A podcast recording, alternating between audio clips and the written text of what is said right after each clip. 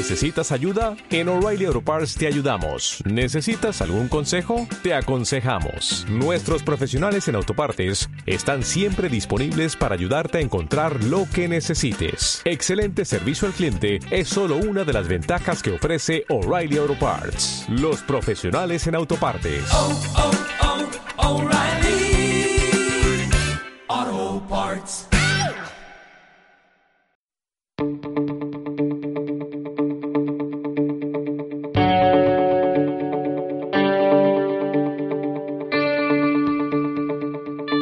Hola, soy María Galera, abogada.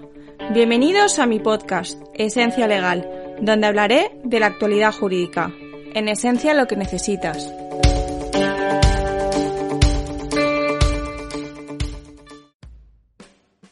Bienvenidos al capítulo 44. En esta ocasión vamos a hablar sobre un tema muy interesante que ha ocurrido en España hace ya unos cuantos años, en concreto hace más de 15 años.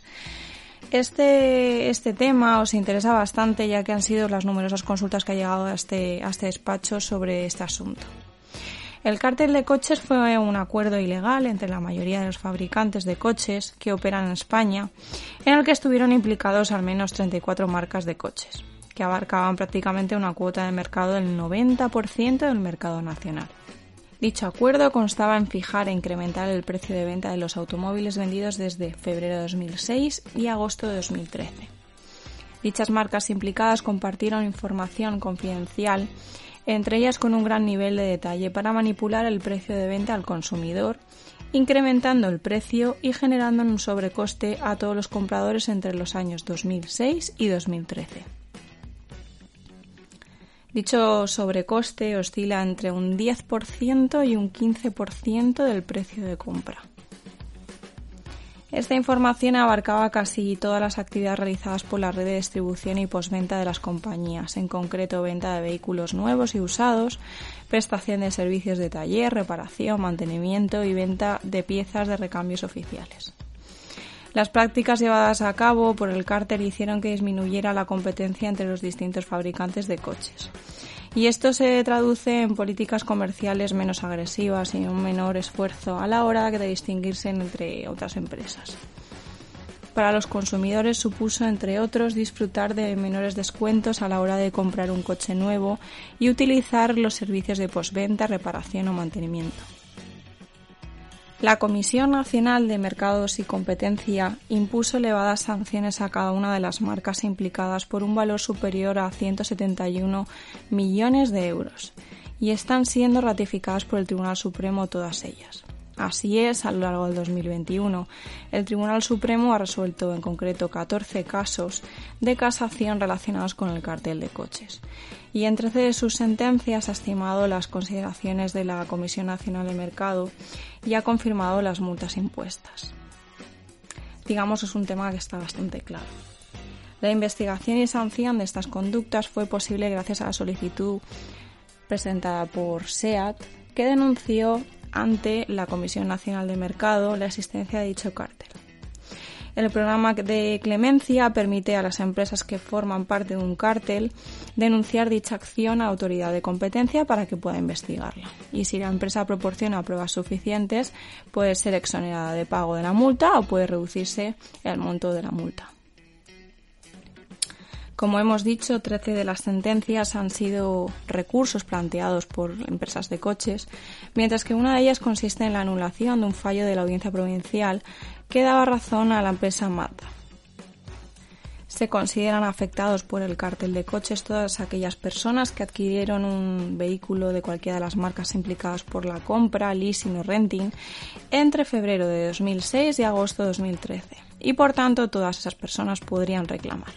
Además de los particulares también podrían reclamar los autónomos y las empresas. Es posible reclamar incluso aunque el vehículo lo hayas vendido posteriormente y ya no se encuentre en tu dominio. Lo que se reclama en este tipo de reclamaciones es el sobrecoste sufrido por el consumidor, ese porcentaje que hablábamos inicialmente que oscila entre un 10% y un 15%. Para poder reclamar se debe realizar judicialmente mediante una demanda que debe de ir acompañada de un informe pericial que debe de cuantificar este sobrecoste.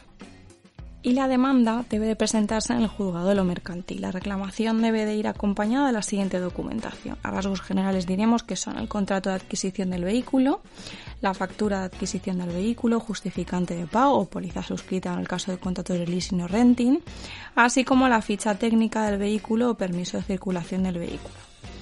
El plazo de prescripción que se aplica es de un año en virtud del artículo 1968 del Código Civil, comenzando dicho plazo en 2021 con las sentencias que hemos mencionado del Tribunal Supremo.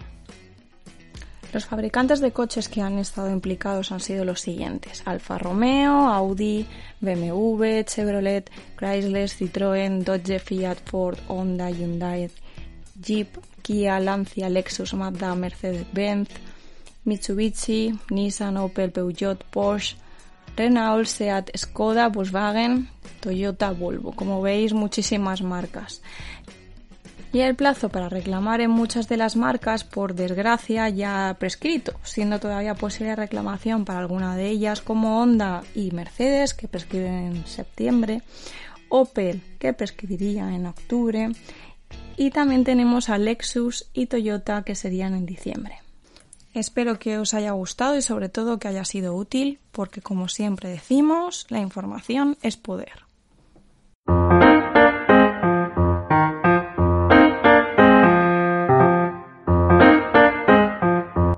Muchas gracias por escucharme.